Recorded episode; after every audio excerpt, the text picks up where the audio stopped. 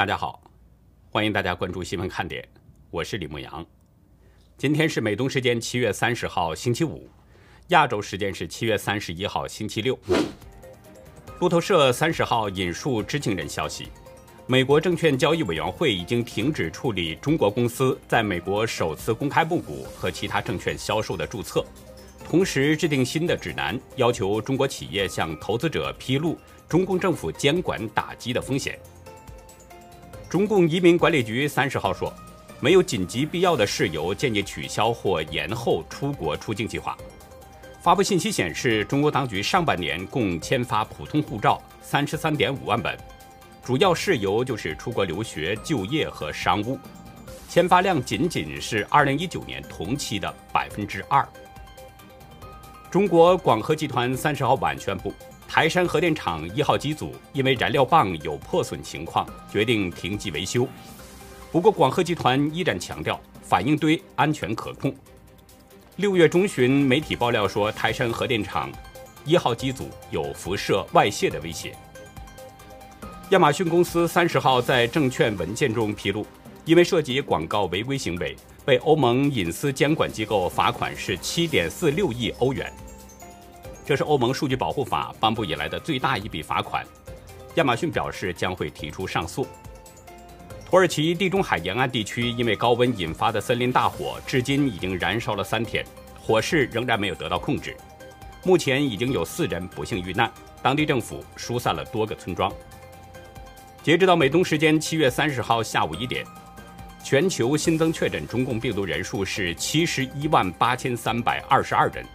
总确诊人数达到了一亿九千七百三十六万五千四百零二人，单日死亡是一万一千八百三十四人，累计死亡总数是四百二十一万四千六百一十九人。下面进入今天的话题：中国大陆各种灾害越来越频繁了，今天广州地铁也淹水了，而且塔克拉玛干沙漠也出现了大洪水，淹了三百多平方公里。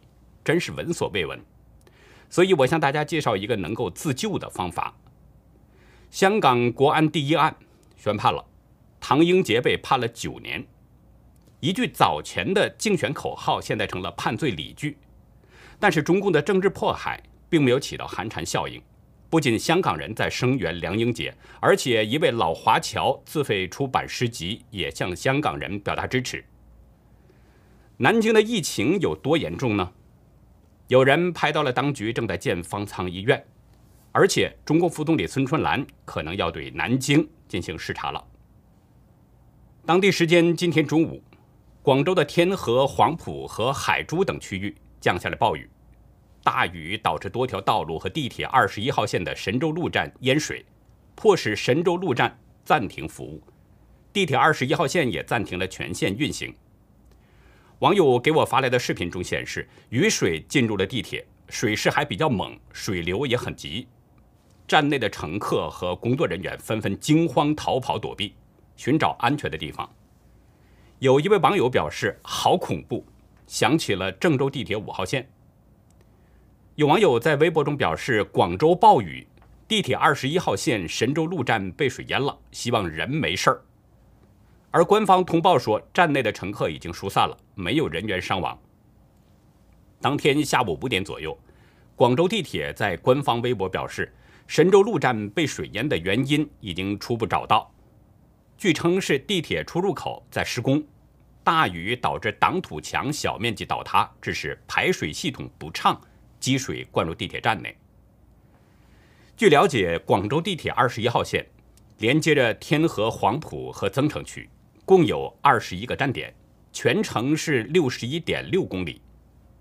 神州路站是位于黄埔区，与天河智慧城临近，周围有很多的科技企业。官媒记者呢，在下午一点的时候看到，天河智慧城附近多处积水都淹过了成人的膝盖，汽车轮胎基本上全是泡在水中。气象部门预报说，一直到八月一号，广州雷雨会比较频繁。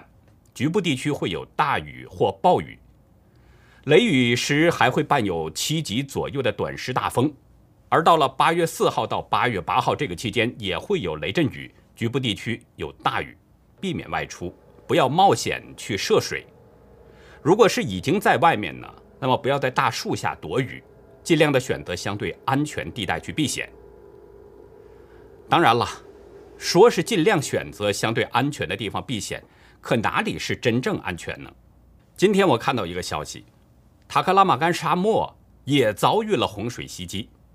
据中共官媒七月十九号报道，因为天山融雪形成了洪水，导致新疆塔克拉玛干沙漠的采油区变成了水乡泽国。报道说，由于近期新疆轮台县天山山脉迪尔纳山段普降暴雨。加上夏天天山的融雪叠加在一起，形成了季节性的洪水，淹了中石化的三万套设备，近五十辆勘探车。从官媒拍摄的画面可以看到，塔克拉玛干沙漠的大片区域都浸泡在水中。据称，采油区的多处道路出现了溃坝，电线杆也倾斜了。相关人员向官媒介绍呢，说这次洪水淹了三百多平方公里。一位网友在留言中表示：“土共今年的日子不好过呀，不可能的事情不断。”另一位网友说：“沙漠之地遭遇大洪水，看懂了，难道真有上帝？”塔克拉玛干沙漠所在的区域，我们知道，久远以前有不少国家，西域文明也是一度相当的繁盛，但是那些文明后来消失了。有人认为可能是跟沙漠的气候无常有关。我们不管是不是这样，在我的印象当中，这个沙漠地区的确是干旱少雨、严重缺水，是这样的地方，从来就没听说过沙漠会出现大洪水。大家不觉得新鲜吗？我是有神论者，我相信一切都不是偶然的。所以呢，不管大家是不是相信，我还是要重复一句话。天佑好人，这是不会差的。我认为的好人呢，指的是那种内心善良的人。所以我希望大家都能保持一份善念，使自己成为好人。再给大家讲一个故事，是一个洪水当中死里逃生的故事，希望对大家呢能有一点点的启发。这件事儿就发生在河南荥阳市泗水镇，幸运逃生的呢是一位五十七岁的大妈。叫张桂花。张大妈一个人呢，住在泗水镇自家的超市里边，两个儿子都在郑州。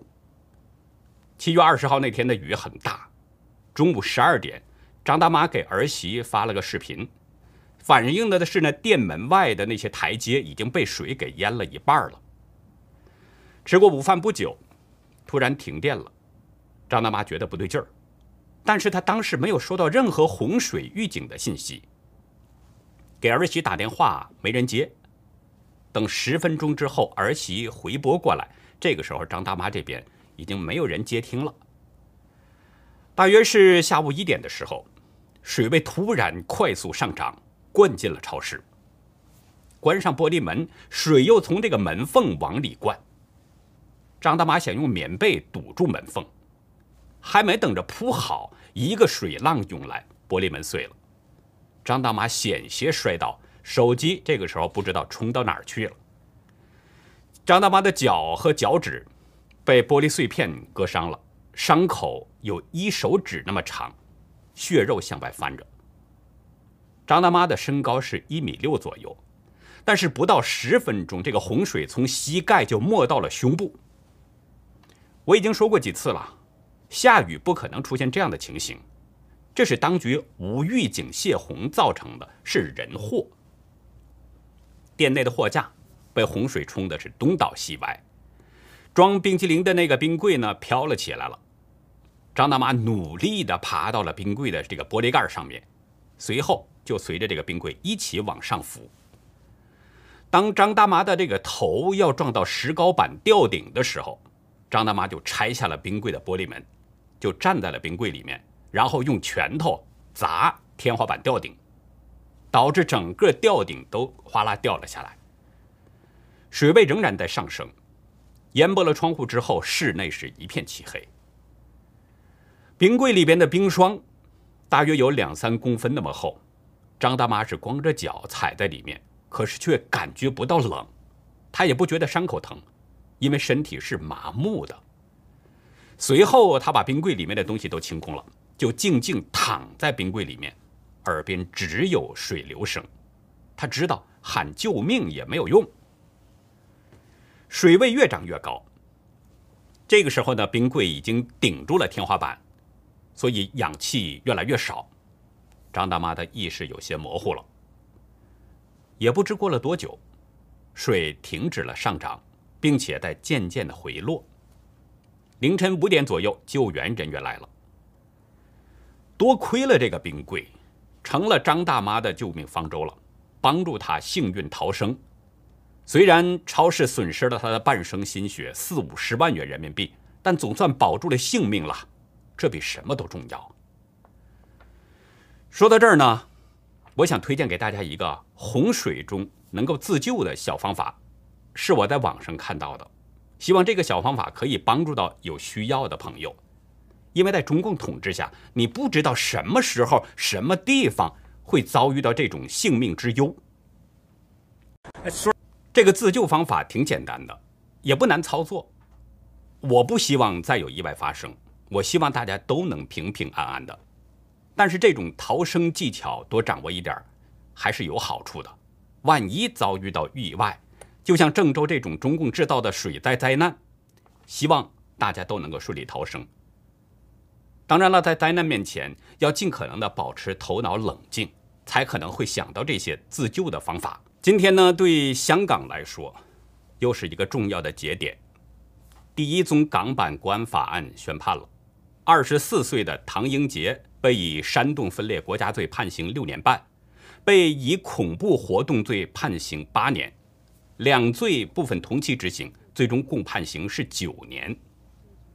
判决书中说啊，二零二零年七月一号，唐英杰被拍到曾驾驶摩托车冲撞警察，当时摩托车上还带着写有“光复香港、时代革命”字样的旗帜。三名官法指定的法官杜立兵、彭宝琴还有陈嘉信三个人组成的小组认为，这个标语。可能会煽动、煽动他人进行分裂活动，说带有香港独立的意涵。他做出的冲撞警察等行为呢，虽然没有造成伤害，但是刻意挑战警察，意在威吓公众。这三名官派的法官表示，因为唐英杰不认罪，所以不能减免刑期。唐英杰在听到宣判之后，只是微微点头，未置一词。但是他的胞妹哭了。唐英杰走出法院的时候，有声援的民众在高喊：“我们会等你，撑住啊！”唐英杰做了回应，说：“你们都撑住。”代表唐英杰的资深大律师郭兆明表示，唐英杰已经决定上诉。其实，在判决之前呢。郭兆明和另外两位大律师刘伟聪、陈碧琪已经向法庭提交了一份专家报告，是港大政治与公共行政学系的教授李永仪以及中大新闻与传播学院院长李立峰共同撰写的。这份专家报告引用了数以百计的访谈，以及针对两千五百多万条网帖进行的统计分析，认为“光复香港、时代革命”的口号与香港独立。不存在关系。郭兆明也强调指出，“光复香港时代革命”意思多变而模糊，没有标准解释，不能死板机械的解读。唐英杰曾经打工的饮品店的老板娘江婉君，她回忆，唐英杰这个人呢，诙谐幽默，工作爽快。虽然不是自己店里的正式店员，但是他却帮助清理最脏最难清理的隔油池。这些江婉君都写进了求情信，也表示愿意顶着政治压力出庭作证。他告诉立场新闻，唐英杰举的那个旗帜是想表达自己希望香港越来越好，好想香港好。他说那八个字，过去被视为一种希望，是年轻人对管制阶层失望才有这种表达。我不知道唐英杰上诉改判的希望有多大。我希望唐英杰呢被无罪释放，把那些真正有罪的人，把那些真正践踏法律的家伙们给关进监狱。不过说真的，对唐英杰的上诉呢，我不乐观。对唐英杰的这两罪指控，大家都看到了，很明显都是跟光复香港时代革命这个旗帜有关。我在早前节目中提到过，“光复香港时代革命”这句口号，虽然是在反送中运动当中喊得很响，但最早是出现在2016年，当时梁天琦在补选立法会委员的时候喊出了这句口号。当年的竞选口号，现在成了对香港民众判罪的理据，这种荒谬绝伦的情况，你在什么样的国家才能看到呢？只有共产国家才会有。但是在中共完全控制了香港之后，香港现在也出现了文字狱和言论罪，而且为了把唐英杰的案子打成铁案，当局取消了陪审团。中共港共，他就是要制造这样一种效果，达到杀人立威，让所有的香港人，他希望都能产生一种寒蝉效应。很担心开了这个头之后，往后的香港会什么样，很难想象。大社国际认为，这个判决是对言论自由的重击。其实这件事儿啊，也反映着一个问题，什么问题呢？就是中共怕的要死要死的，他太害怕政权不稳了，害怕香港人对自由的追求会成为焚毁中共的火种，所以中共港共才决心铁腕镇压，企图让几百万的香港市民臣服，企图扑灭这个香港的火种。可是我早就说过，曾经享受过自由的香港人，他怎么可能会匍匐在中共的暴政铁蹄之下呢？也许他们暂时没有反应，但很可能是孕育着更强大、更猛烈的力量，就像那个火山一样，在喷发之前，你从外表上看不出有什么变化，但是在积蓄了大量的熔岩之后，它的喷发是直冲云霄。对于唐英杰的判决，港警。严格限制着公众旁听，但是在高等法院附近的太古广场天桥上，却有近百名市民在等候押送唐英杰的这个囚车。民心岂能是几个铁马能阻隔的呢？我常说，人心里边呢有一杆秤，人人心里都有一杆秤，民心向背现在是无比的分明。不只是在香港，世界各地都有唐英杰的支持者，都是香港市民的支持者。这股力量，最终会把中共给彻底的送进火葬场。昨天中午，我收到一份珍贵的礼物，是美籍华裔作家千铺先生创作的诗集《致香港香港人》，就是这个。这本诗集里边呢，既有千铺先生写的诗，也有一些插画。说这份礼物珍贵啊！是有两个原因，一个是呢，这本诗集是非卖品，千步先生自费出版的，印数非常有限，只是呢赠送给少数诗人同道和香港朋友存读收藏，而我是非常有幸得到了千步先生的垂赠。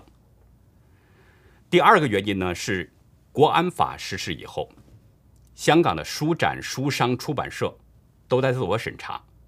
而这本《致香港香港人》，明显已经是违反了官法，所以是非常难得，也是我必须好好收藏的一个理由。六十九岁的钱普先生，他表示呢，说自己不能像香港人那样跑上街头，但他有自己的武器——文字。钱伯先生用写诗的方式，对香港、对勇敢的香港人表达支持。在这本诗集当中。有四十五首长短不同的诗，都是关于香港抗争运动的描述。钱伯先生在自序中写道：“抗争不只是香港本土的事，它也延伸至海外，从多角度扮演着不同的角色。特别是那些不分种族、国族支持香港抗争的人。”钱伯先生在书中寄语：“抗争尚未结束，它是一场必须坚持的长期奋斗。”香港人，加油！关于千铺先生的情况呢，我想啊，在后面还会向大家介绍一些，因为我已经征求千铺先生的意见了，计划呢在后面的节目当中跟大家分享这本诗集当中的一些诗作。这是讲到唐英杰的案子，顺便就说了一下千铺先生和他的诗集。那接下来我们来关注大陆的疫情情况。中共国家卫健委在今天通报，昨天是新增确诊病例六十四例，其中在全部本土二十一例病例当中，江苏占了十八例，因此呢，使江苏的本土病例已经增加到了一百九十八例，主要就是分布在南京、无锡、淮安、扬州和宿迁这五个城市。南京作为疫情首发地，已经对市民开始第三轮的全员核酸检测了。美联社援引当地防疫小组成员的说法，南京市目前已经有几十万人处于封城状态中。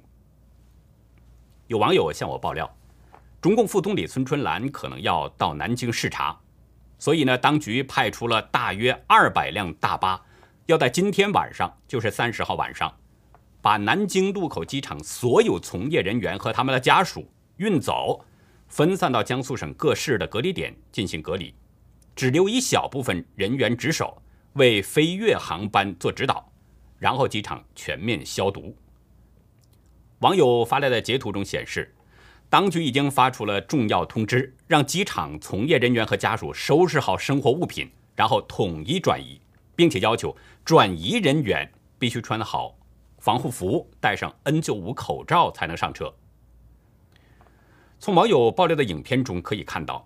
马路上有很多身穿白色防护服的人，旁边还有很多排成排的闪着警灯的警车，显示现场的气氛相当的紧张。另外，有南京市民拍到一处正在紧张施工的工地，自由亚洲表示呢，这是民众拍到的，当局在汤山兴建方舱医院。如果真的是兴建方舱医院，那就证明当局通报的这个染疫数字。严重造假了，因为目前当局通报的全江苏省才一百九十八例本土病例，南京有一百八十四例。如果仅仅是不到这二百例的病患的话，南京已经有的医院就完全可以解决掉，用不着建方舱医院。而需要建方舱医院，那就说明南京甚至整个江苏的疫情都已经非常严重了，可能远远不止这两百例。实际上，昨天有江苏扬州的网友向我爆料，扬州已经确诊了十一例。在某个部门的会议当中，一位姓沈的专家表示，扬州的疫情有可能比南京还要严重。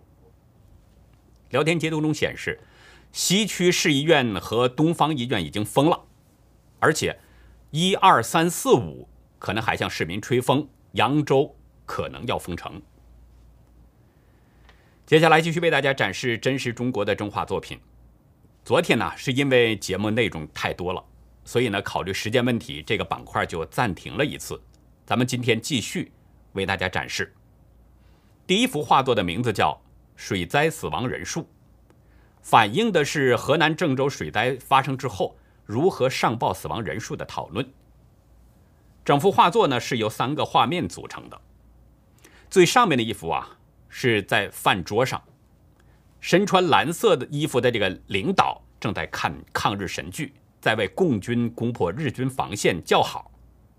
这时候，他的属下问他说：“领导，打个岔，郑州水灾死亡人数要上报几个？”领导马上反问他：“刚刚看日剧播到第几集了？”回答说：“第五十一集。”领导马上说：“那就上报五十一人。”这个下属怀疑说：“会有人会相信吗？”领导说：“傻瓜，欧洲的水灾比我们还严重，怕啥？”这下，这个下属终于明白了。这幅画作，我想大家都能看懂，因为河南水灾还没有过去，河南人民还处在水深火热当中，还在死亡线上挣扎。大家是不是还记得呢？在郑州七二零水灾当中，淹死了很多人。